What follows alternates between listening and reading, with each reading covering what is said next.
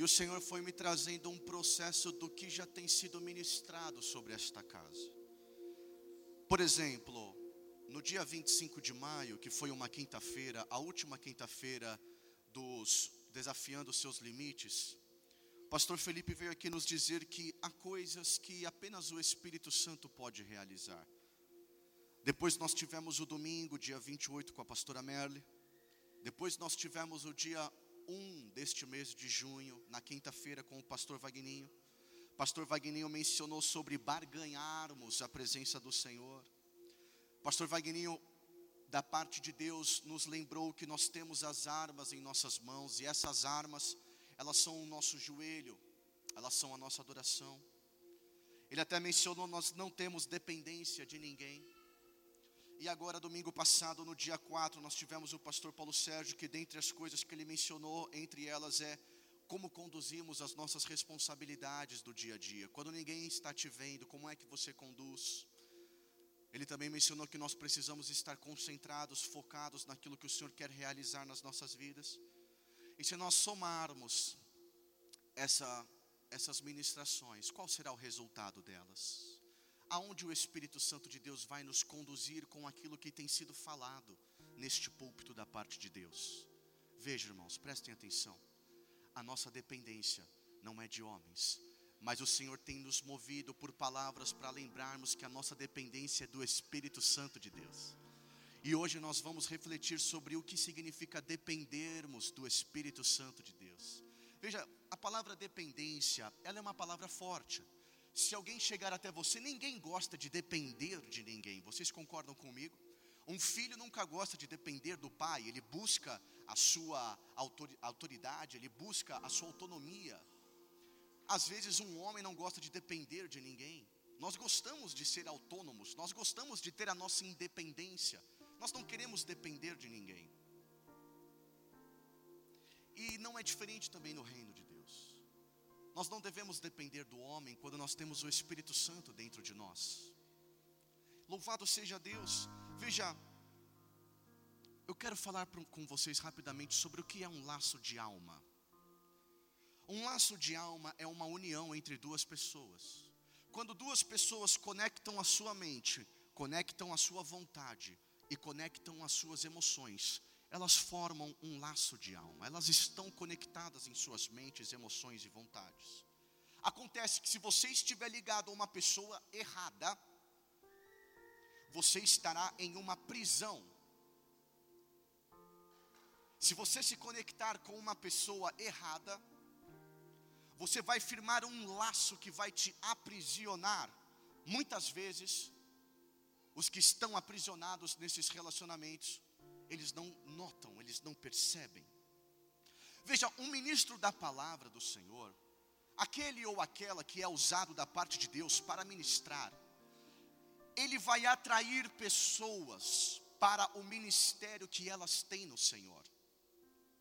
Esse é o ministério da palavra. Ao ser ministrada, ela desperta em nós o nosso ministério, seja ele qual for seja a maneira como o Senhor assim separou você. Porém, Satanás, prestem atenção, também usa ministros. Satanás também usa ministros, e ele usa esses ministros para o quê? Para atrair pessoas.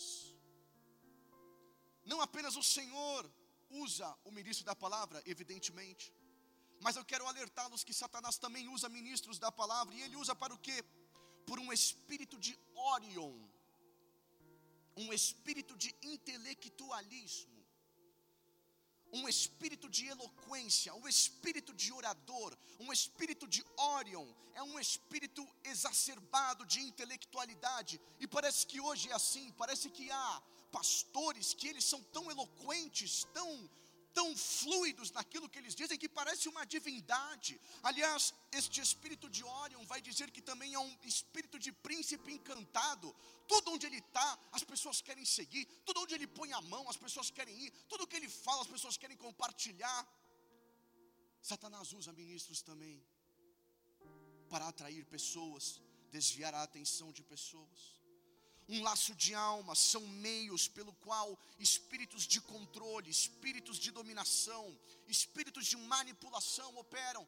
Você já viu uma pessoa acorrentada com outra em um relacionamento que você diz não é possível?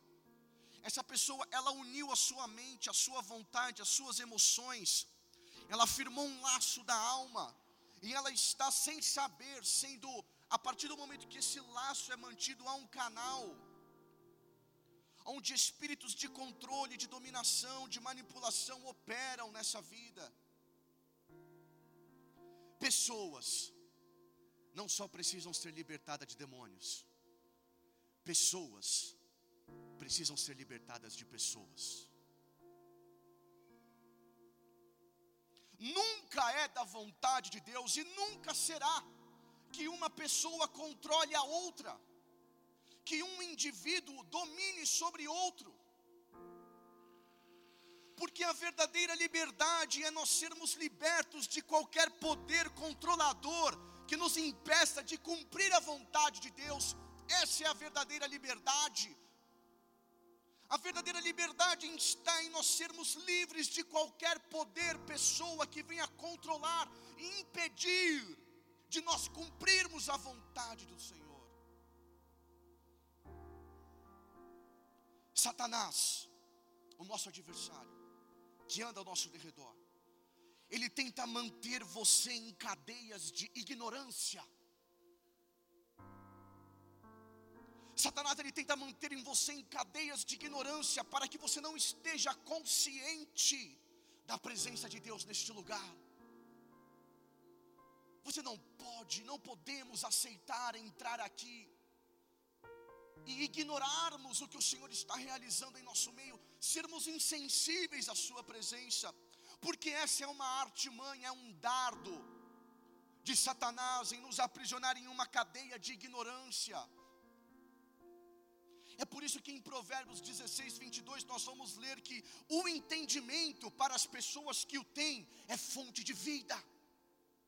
Entender é vida, entender é fonte de vida entender quando estamos reunidos aqui será fonte de vida para você. E nós precisamos, devemos ter o um entendimento das coisas que querem controlar as nossas mentes.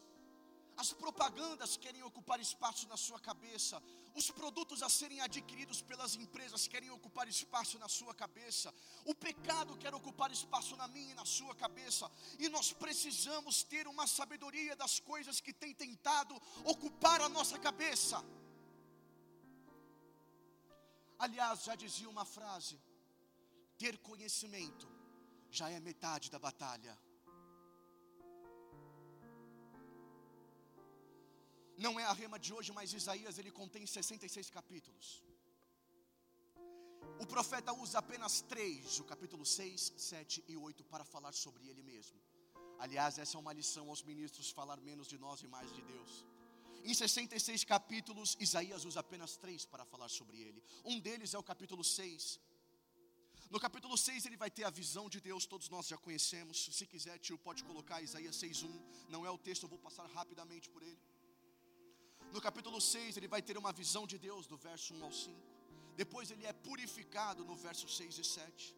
E do verso 8 ao 13, ele é chamado para o seu ministério. Preste atenção, Isaías 6, 1, 13. 6 do 1 ao 13. No ano da morte do rei Uzias, eu vi o Senhor. Como se já não bastasse ver o Senhor, que já é tremendo. Olha o que Isaías viu. O Senhor ele estava assentado sobre um alto e sublime trono. As asas de suas vestes enchiam o templo. Serafins estavam por cima dele, cada um tinha seis asas, com duas cobria o rosto, com duas cobria os pés, e com duas voava, voava. E clamavam uns para os outros, dizendo: Santo, Santo, Santo é o Senhor dos exércitos, toda a terra está cheia da tua glória. Os umbrais das portas se moveram com a voz do que clamava, e o templo se encheu de fumaça. Então eu disse: Ai de mim, estou perdido, porque sou homem de lábios impuros e habito no meio de um povo de lábios impuros. E os meus olhos viram o Rei, o Senhor dos exércitos. Veja, versículo 1 ao 5, ele tem a visão de Deus. A partir de agora, do 6 e do 7, ele é purificado. Olha só. Então um dos serafins voou para mim trazendo na mão uma brasa viva que havia tirado do altar com uma pinça. Olha que lindo. No verso 7, com a brasa ele tocou a minha boca e disse: Eis que esta brasa tocou os seus lábios, a sua iniquidade foi tirada, o seu pecado foi perdoado. Aleluia, ele é purificado. E agora do verso 8 ao 13, ele tem o seu ministério revelado. Ele vai dizer: e o seu pecado perdoado, verso 8. Depois disto, ouvi a voz do Senhor que dizia: A quem eu vou enviar? E quem vai ir por nós? E Isaías respondeu: Eu estou aqui, envia-me a mim. E no verso 9 ele diz: Então ele disse: Vá e diga a este povo, prestem atenção. Ouça, ouça, mas não entenda. Veja, veja, mas não perceba. Torne insensível insensível o coração do povo, endureça os ouvidos dele, feche os olhos deles para que não venham a ver com os olhos, e que eles não venham ouvir com os ouvidos, e que eles não venham entender com o coração e se converterem e serem curados. Então eu perguntei, Senhor, até quando o povo vai ficar assim? E o Senhor respondeu: até que a cidade esteja em ruína e fique sem habitantes, até que as casas fiquem sem moradores, até que a terra esteja em ruína e completamente devastada. O Senhor falava em Isaías da infidelidade do povo em crer em Deus.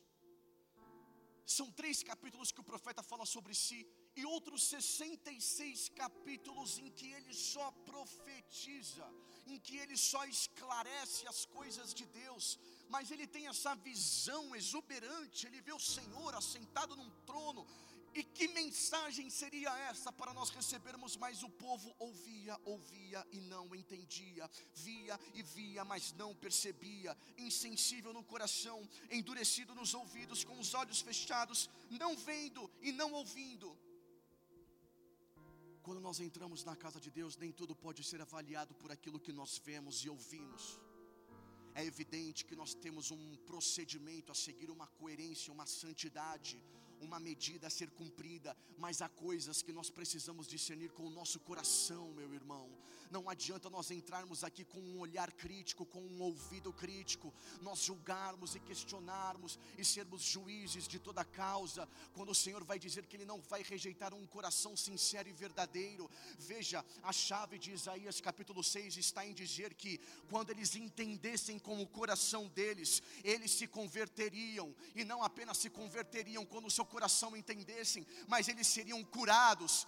Uma conversão e uma cura vem a partir do momento que o meu e o seu coração estiver sensível quando nós entrarmos na presença de Deus com um coração sensível, não apenas julgando e questionando todas as coisas com os nossos olhos e com os nossos ouvidos, mas a necessidade de nós termos um coração maleável, um coração caloroso, um coração sedento, um coração de criança que não duvida de todas as coisas aí nós vamos desfrutar de uma verdadeira conversão e de uma verdadeira cura. Mas Isaías já sabia disso, porque no capítulo anterior, de número 5, o Senhor vai dizer a ele: portanto, o meu povo vai ser levado prisioneiro. E por que o povo será levado como prisioneiro? Por falta de entendimento. Isaías 5,13 seremos escravos uma vida toda se nós não entendermos as coisas. E no texto, quando vai dizer por falta de entendimento, ele literalmente quer dizer a capacidade de entender as coisas. Meu irmão, não aceite você entrar aqui e falar: Eu não entendo o que acontece. Não aceite abrir as Escrituras e falar: Eu não entendo o que o texto diz. Não aceite porque isso não procede do Senhor Jesus. Isso são amarras, isso são grilhões, isso são dardos inflamados de Satanás sobre a sua mente, sobre o seu coração. Se não fosse assim, Paulo não diria em Romanos, no, verso, no capítulo 1, do verso 28 ao 32, e por haverem desprezado o conhecer, o próprio Deus entregou eles a um modo de pensar reprovável, para eles praticarem aquilo que eles quiserem. Eles estão cheios de, olha, se nós negarmos o conhecimento, se nós negarmos o entendimento, olha o que acontece com o nosso comportamento, com o nosso caráter, com as nossas atitudes. Nós vamos estar cheios de todo tipo de injustiça, perversidade, avareza, maldade, inveja, homicídio, discórdia, engano, malícia, difamadores, caluniadores, inimigos de Deus, insolentes, arrogantes, orgulhoso, inventores de males, desobedientes aos pais, insensatos, desleais, sem afeição natural e sem misericórdia. A pior coisa que me corta o coração é ver um homem uma mulher que se diz crente, que se diz íntimo com o Espírito Santo de Deus, e andar cabisbaixo, andar sem afeição, andar sem brilho nos olhos.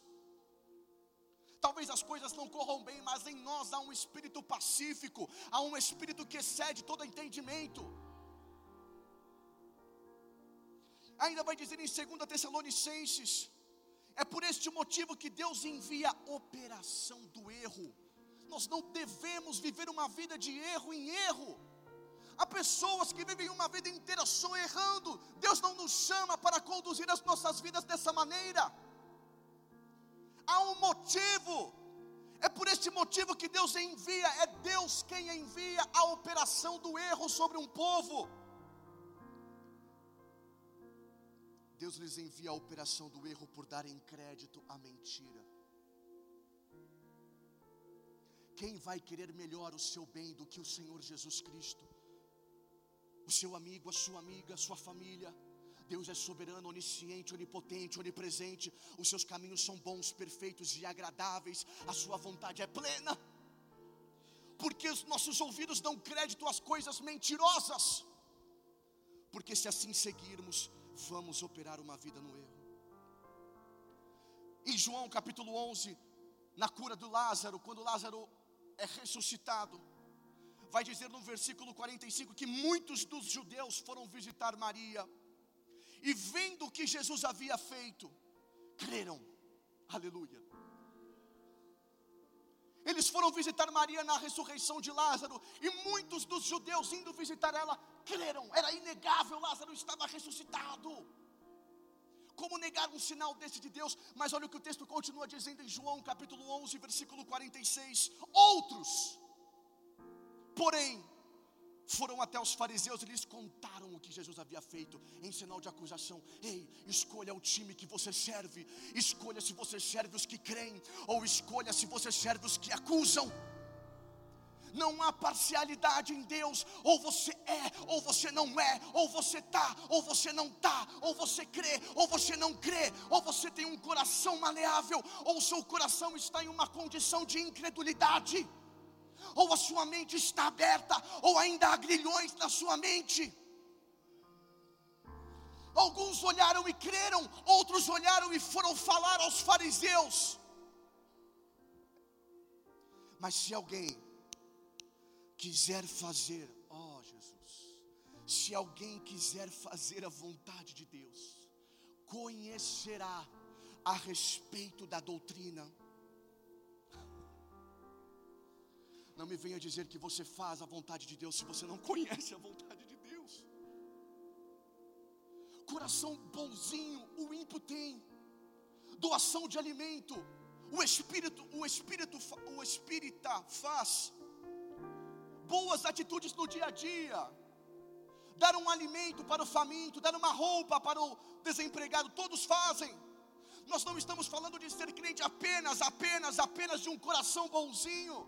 Mas o texto vai dizer em João capítulo 7, versículo 17, 18: se você quer fazer a vontade, você precisa conhecer a doutrina. Se você quer fazer a vontade de Deus, você deve ler a Bíblia e conhecê-la. Não há mal em aprendermos, eu estou em processo de aprendizagem, todos estamos em processo de aprendizagem. Esse é o coração humilde do servo.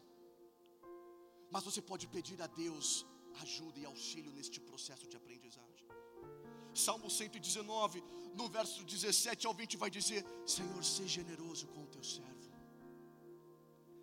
para que eu possa viver e observar a tua palavra. Desvenda os meus olhos, para que eu contemple as maravilhas das tuas leis.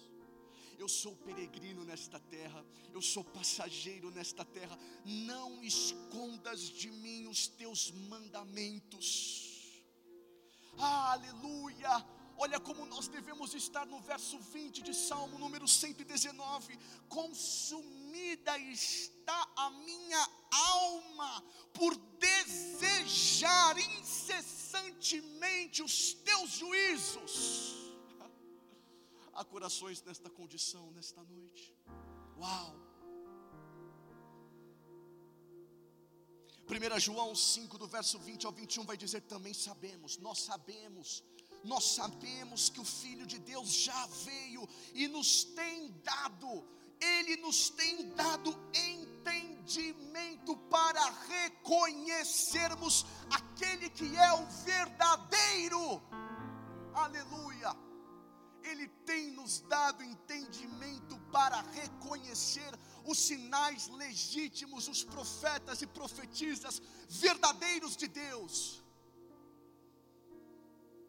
Ei, depende de você e de ninguém mais, irmão. Depende de você e ninguém mais, mulher. Depende de você e ninguém mais, filhos. Só depende de você. Satanás, ele perverte o laço de amor entre um pastor e o seu rebanho e ele torna isso de um laço de amor um laço de alma. Preste atenção.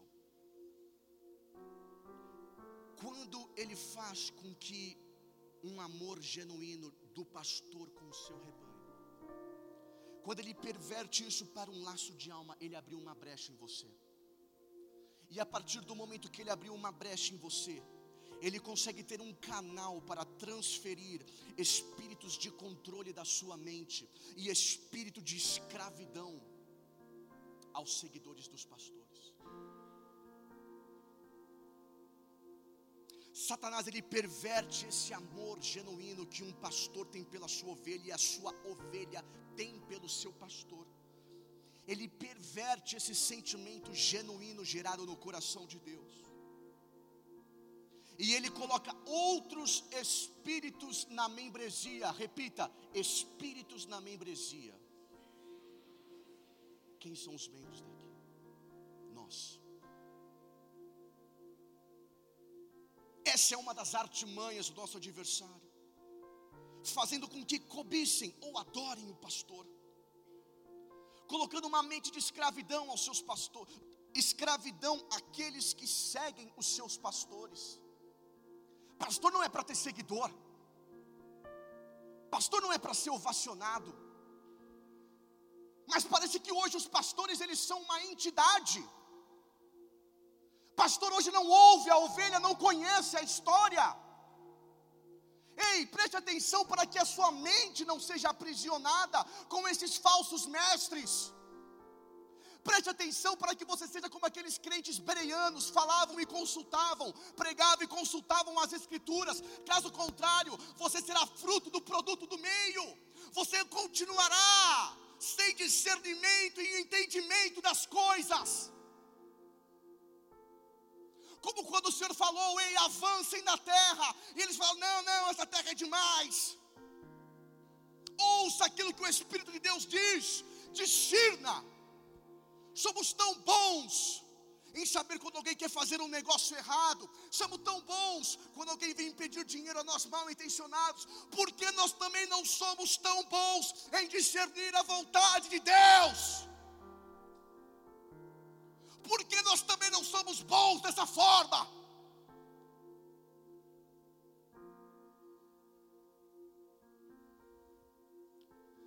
Satanás leva pessoas aos pastores Satanás aproxima pessoas dos pastores, as quais Deus nunca enviou.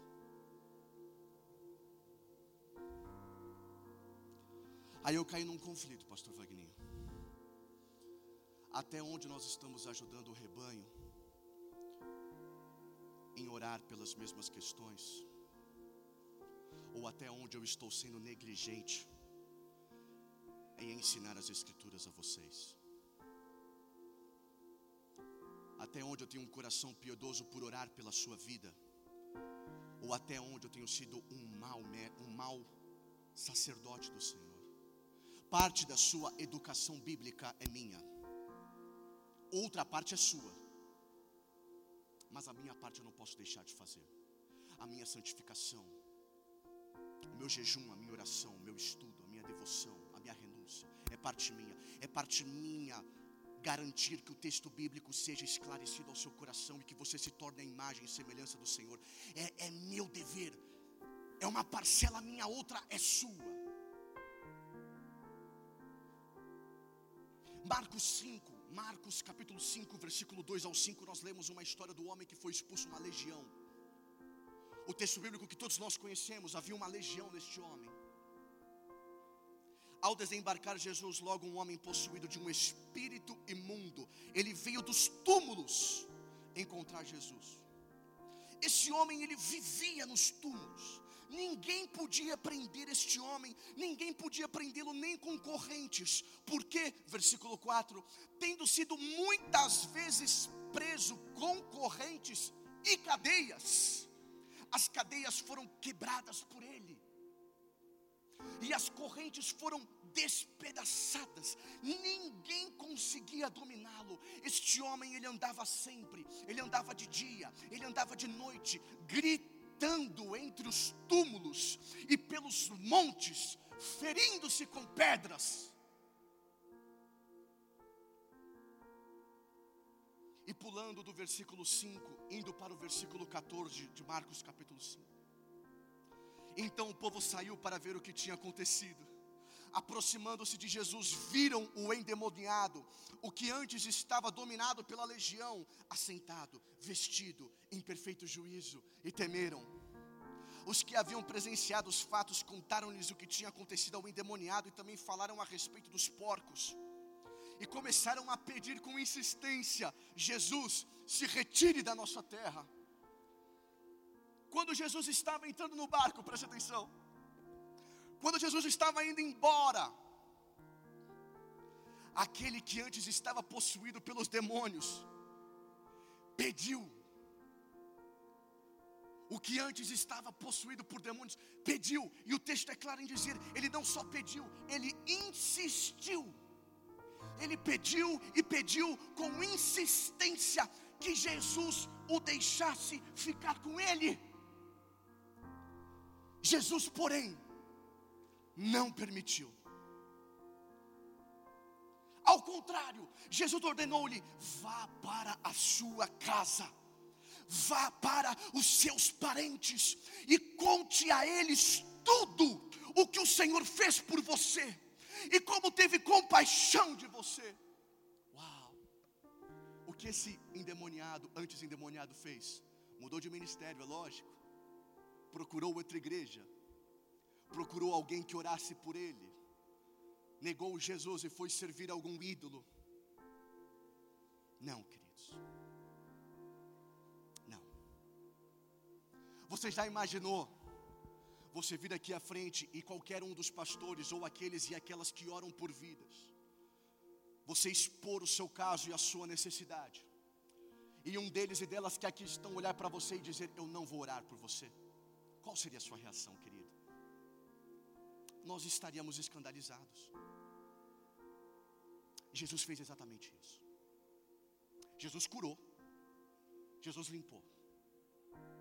O trabalho ele fez. Mas há uma parte do trabalho que é tua. Há uma parte da caminhada que é você. Você já imaginou? Jesus fez isso. Aquele que antes era endemoniado se aproximou de Jesus enquanto ele estava entrando no barco, pediu com insistência, pediu com insistência. Jesus, deixa eu ir com você. Mas Jesus virou para ele e disse: Não, não. Ele falou: Já orei por você, você já está curado, agora é você. E o que aquele endemonia, antes endemoniado fez? Aleluia, no versículo 20 vai dizer: Então ele foi então ele foi. E ele começou a proclamar em Decápolis tudo o que Jesus tinha feito com ele. E todos se admiravam. Ei, está na hora de você ir. Está na hora de você ir, homem e mulher de Deus. Eles precisam se admirar com o que Deus tem feito na sua vida. Está na hora da voz que o Espírito Santo gerou em você seja liberada. Não há mais um sumo sacerdote para sacrificar ofertas pelo pecado do povo. O cordeiro desceu e se fez carne, se entregou por mim e por você, e pelo teu sangue nós somos sarados, e pelo teu nome nós somos santificados e pelo teu Espírito Santo nós somos enviados a fazer sinais maiores.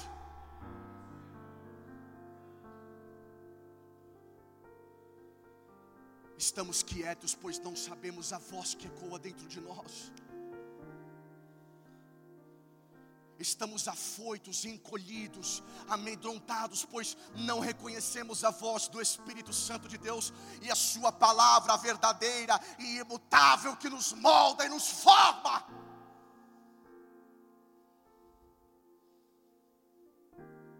Ele foi e começou a pregar em Decápolis. Decápolis era uma liga de dez cidades.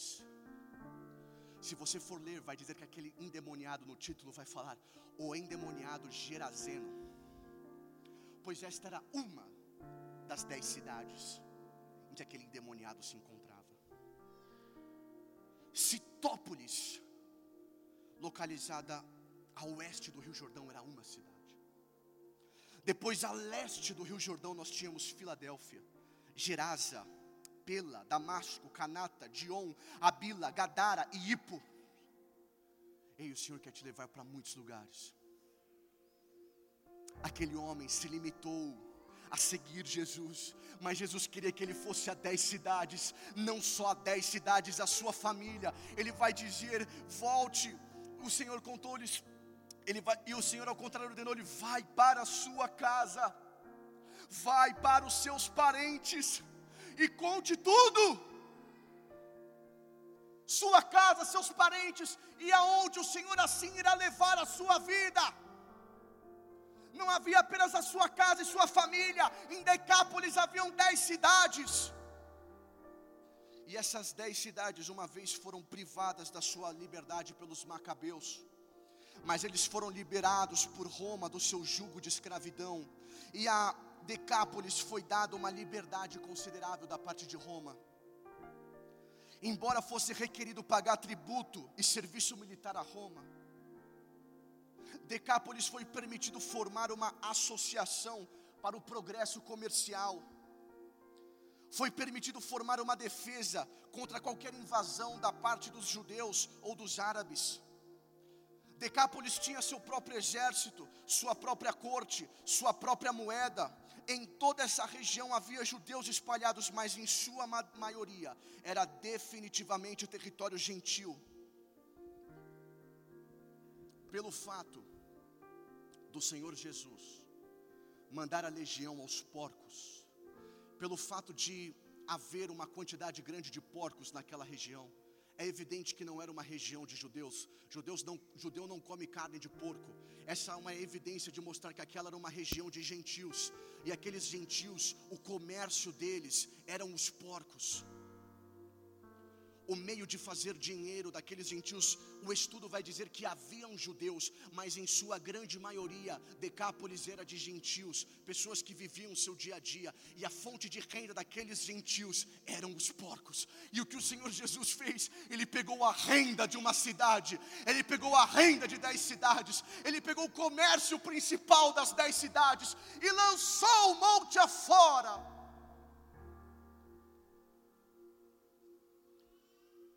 Deixe o Senhor mexer nas suas estruturas, irmão. Pare com essa busca desenfreada por dinheiro, irmão. É por isso que depois o povo vai falar: saia da nossa cidade. Saia, Jesus, da nossa cidade. Nós não queremos aqui. feche seu comércio mais cedo, venha para a igreja. Abra mão de um bate-volta no litoral, venha para o ministério do Senhor. Abra mão de qualquer coisa supérflua, deixe os porcos se atirarem, mas você vá falar à sua casa, vá falar à sua família, vá pregar em Decápolis, vá contar o que Jesus tem feito na sua vida. Deixe eles e elas se admirarem com o poder do Espírito Santo operando por meio de você, homem e mulher de Deus. Mas não, para eles, as finanças eram tudo. Aliás, vocês viram um caso agora aqui no Brasil recente. Um funcionário de uma lotérica morreu. Quem viu esse caso? Poucas pessoas. Um funcionário de uma lotérica morreu. Sabe o que a lotérica fez aqui no Brasil? Eles embalaram o corpo naquela, naquele papel, uma espécie de papel alumínio. Estava morto. Botaram na frente do balcão de atendimento, passaram uma fita, uma fita simbólica. E a fila passou para outro balcão. O comércio tem que seguir. Ele morreu. Irmãos, pasmem, a fila estava cheia. Olha a frieza do nosso coração, irmãos.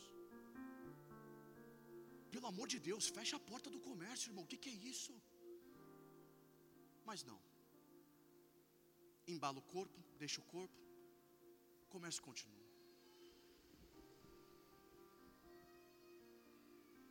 Eu não vou aceitar ver uma terra prometida a nós e nós não tomarmos posse dessa terra, irmãos. Podem me chamar de louco, de maluco, de que eu faço isso e aquilo, mas eu sei que tem uma terra. Eu vou atrás dessa terra, irmãos.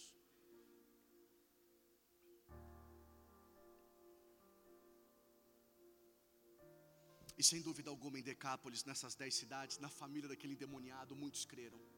O texto não nos mostra isso, mas, meu Deus do céu, Olha as cadeias e os grilhões e as correntes que aprisionavam esse homem. Mas ele pregou. Ele pregou. E agora sim, eu vou trazer o versículo rema e é o último versículo que eu falo dessa noite.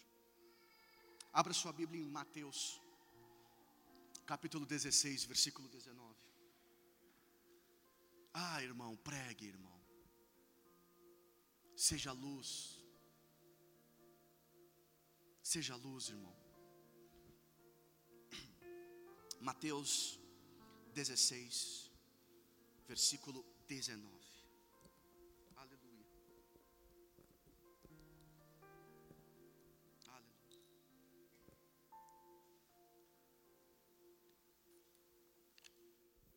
Aleluia.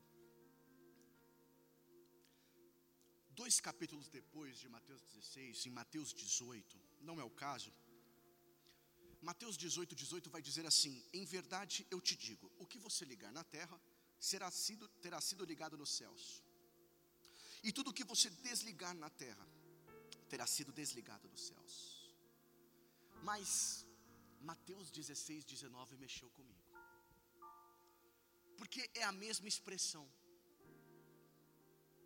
Quem nunca orou, Senhor, ligamos na terra e ligamos no céu? É uma oração conhecida, é um texto conhecido. Mas Mateus 16, 19 tem um detalhe antes, em que o Senhor diz: Eu lhe darei as chaves.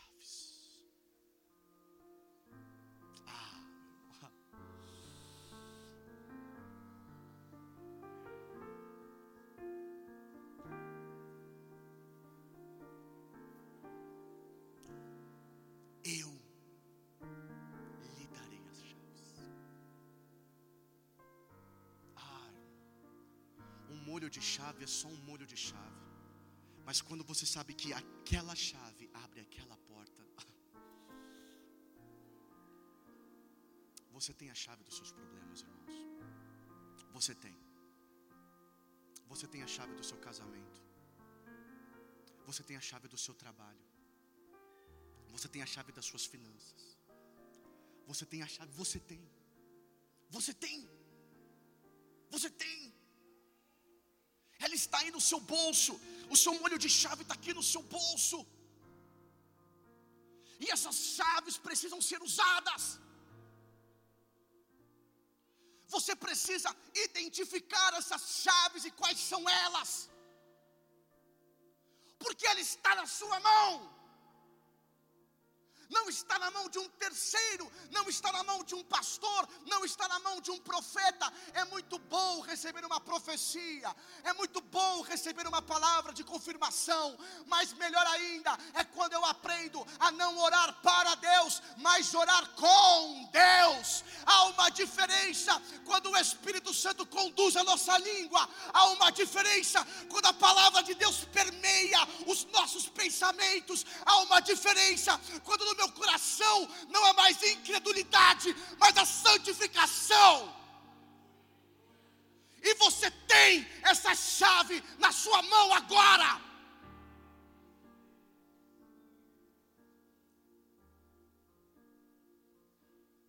Eu lhe darei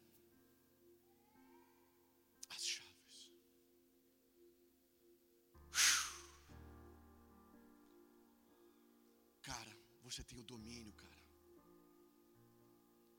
Deus te fez por cabeça, não por cauda. Mulher virtuosa, coluna da casa. Meu Deus, você tem tudo na sua mão.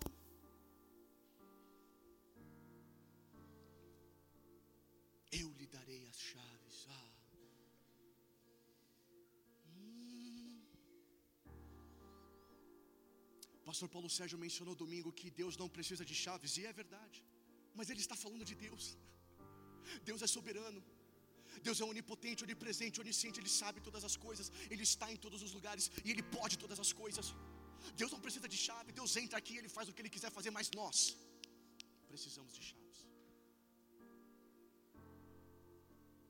Ah, irmãos, me dá mais disso aí, Dan, mais disso aí. Isso, vem comigo. Aleluia, eu já acabei. Fique de pé, irmãos. Uau, você tem as chaves. Você tem.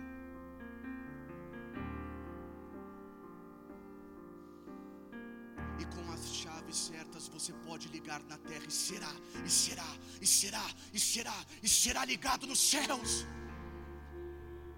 Ei, aquilo que você falar aqui com a sua boca, com a chave certa, é ligado imediatamente, é ligado na terra e é ligado no céu. É só você falar. É só você pôr a mão no seu bolso aí e pegar esse molho de chave, irmãos. É só você pegar essas chaves e usá-las. O que você ligar na terra quando dizemos ligar na terra, a ideia que esse versículo quer trazer, quando nós dizemos que está sendo ligado na terra, a palavra ligar, ela traz uma ideia de trancar, de amarrar, de restringir, de deter, de refrear, de travar, de parar. Ei, tem coisas nas nossas vidas que só vai parar, não é quando o pastor orar, mas é quando você se posicionar e você tem a chave na sua mão, homem e mulher de Deus. Você tem uma chave que pode trancar, que pode amarrar, que pode restringir, que pode deter, que pode refrear, que pode travar, que pode parar.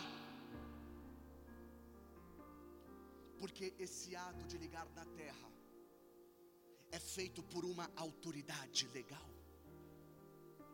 E nós, aleluia, temos autoridade legal em nome de Jesus Cristo para amarrar e lançar fora todas as obras das trevas. Você tem a chave para abrir esse cadeado. Você tem a chave para quebrar essa corrente. Você tem a chave para se livrar deste vício. Você tem a chave para se livrar destes dardos inflamados. Você tem.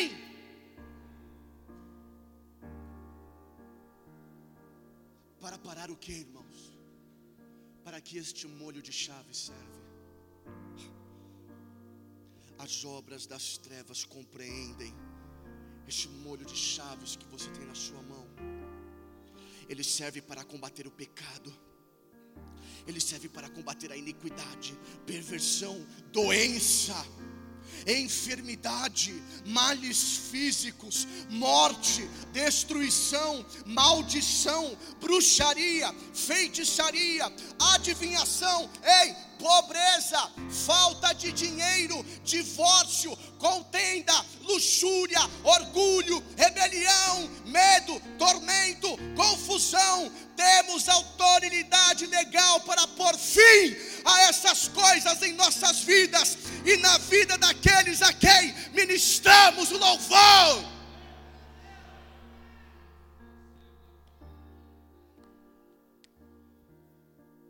Ah, não sei, eu quero louvar. Vem aqui, grupo de louvor. Eu preciso dar uma soltada.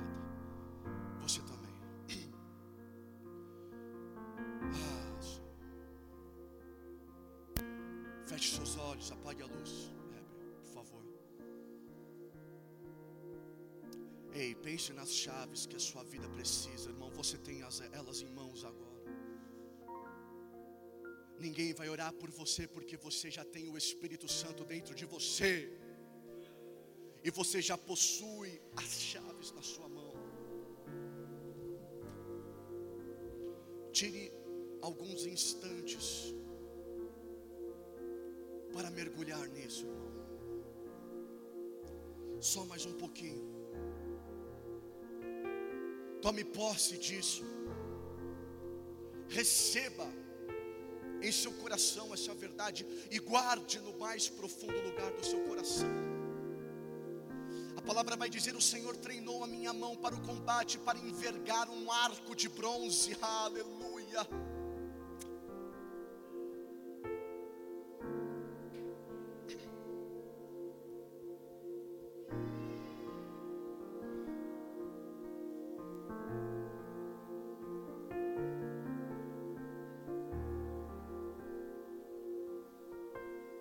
Obrigado, Espírito Santo. Obrigado, Espírito Santo, pois nós não temos aqui pastores astros, não temos ministros obcecados, avarentos, não somos um ministério de avareza, não somos um corpo, Pai, egocêntrico.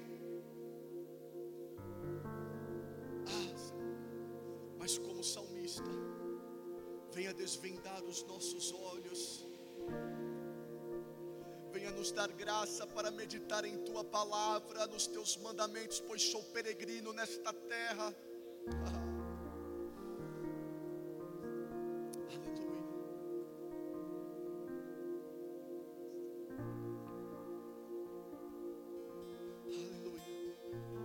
Perca sua atenção. Não perca sua atenção. Ouça, ouça o que o Espírito Santo tem gerado em você nesta hora. Sim, o Espírito Santo de Deus está aqui e tem falado individualmente aos corações e às mentes.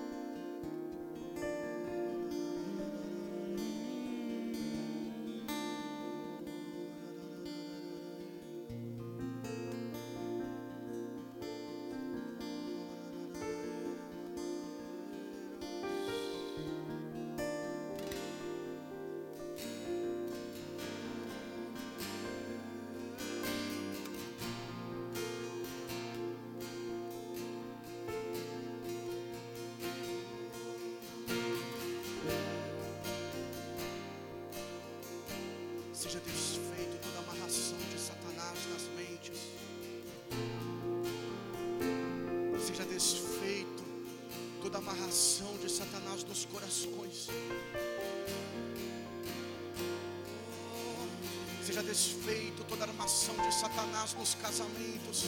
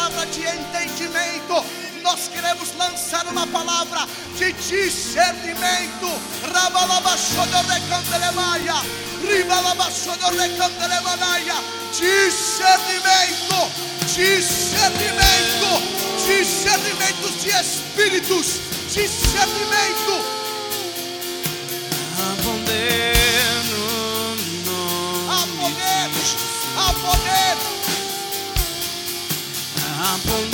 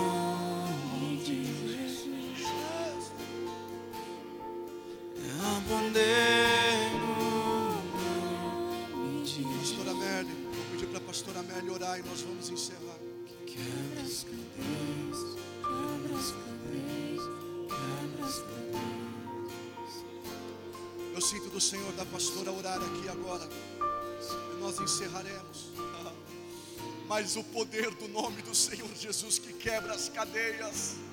Aquele endemoniado Gerazeno, ele ouviu um nome ao qual aquela legião temia. Aquela legião ouviu um nome, e o nome era Senhor Jesus. E sobre todos os ouvidos aqui presentes nesta hora, sobre todos os olhos abertos aqui nesta hora, sobre todo o coração que bombeia nesta hora, ei, nós dizemos o nome do Senhor Jesus, o nome do Senhor Jesus, o nome do Senhor Jesus, o nome do Senhor Jesus, o nome do Senhor Jesus, o nome do Senhor Jesus.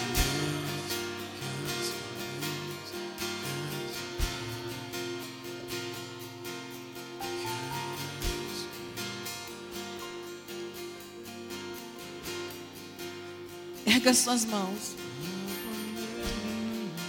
Melhor dizendo, tua mão direita. A mão de autoridade.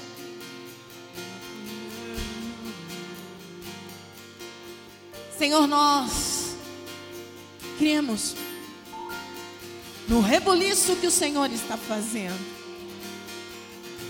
Nós cremos, papai, que nesta noite o Senhor assim nos trouxe, nos entregou a direção, a estratégia. Há muitos dos teus filhos que aqui estão, e parece-me, Senhor, que tudo está tão bagunçado. Eu te peço, papai, que neste momento o Senhor vá na mente, o Senhor possa fazer estas mentes cativas a Ti. Tu tudo aquilo, papai, que possa vir.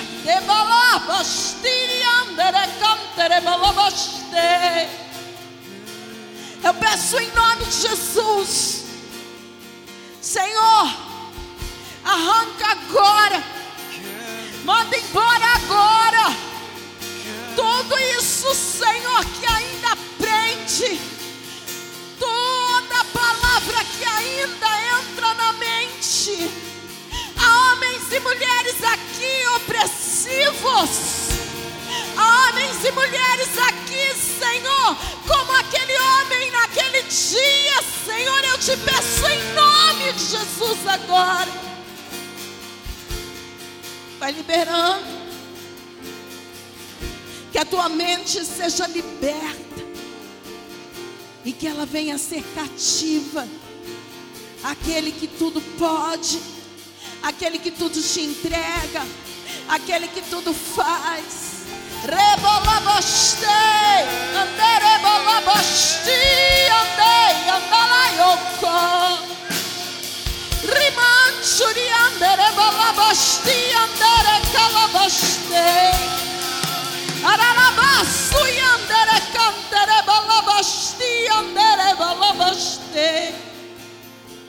Rimanchu, cantere, bolabostu, andei, cantere, bolaboste, viaçoi. Se vocês conseguissem,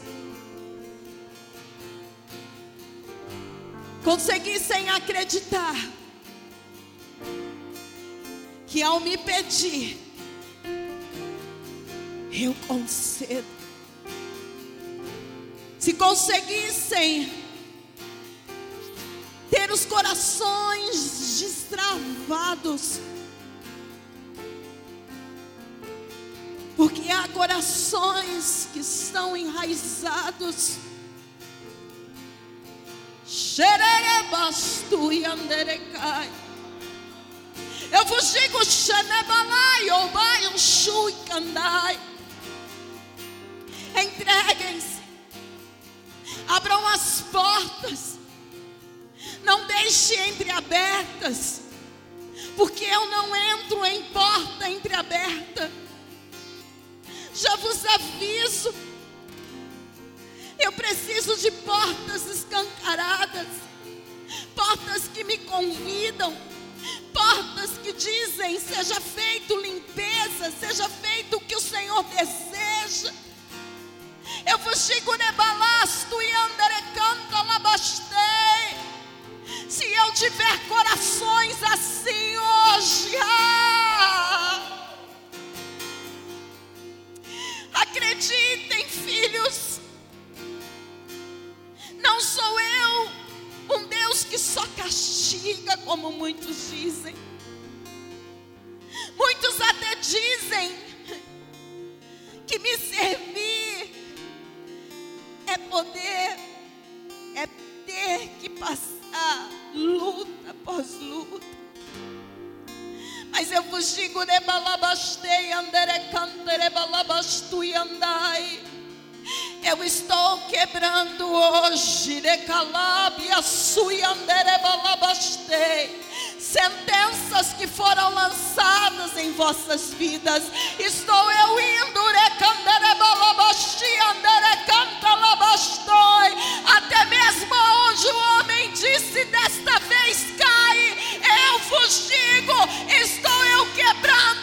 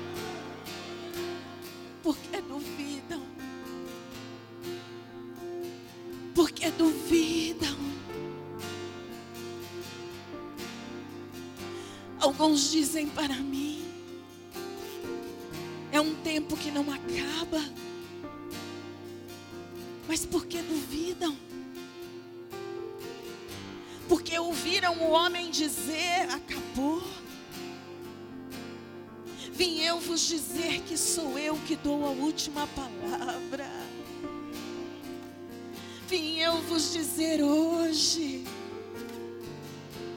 que estou fazendo um grande reboliço. Se preparem para testemunharem o que vou eu fazer. Vos digo rebalabastei, candarabalabastoi. Vos peço corações abertos, corações. Que se rasguem na minha presença. Entrem em propósitos, jejuem, orem, peçam, especifiquem, porque farei, abalarei céu e terra ao vosso favor. Vos deixo minha paz e ela vos basta. Senhor, nós reconhecemos. Reconhecemos que somos negligentes. Reconhecemos que somos homens e mulheres que muitas vezes, por causa de dúvidas, causa de olharmos as circunstâncias, não acreditamos. Mas nesta noite, eu te peço, a começar da minha própria vida, libera isso dos nossos corações. Tenha liberdade. Entregamos como Ezequias entregou aquela carta, dizendo: eles estão vindo, e eu não posso fazer, mas eu tenho um Deus que é soberano. E desta forma, nós nos entregamos a Ti. E dizemos: entra, faça a tua vontade, tenha liberdade, os nossos corações são teus, tudo é teu. Desta forma eu oro, abençoando esta casa, profetizando que nós veremos a última palavra vem do Senhor. Em nome de Jesus. Amém.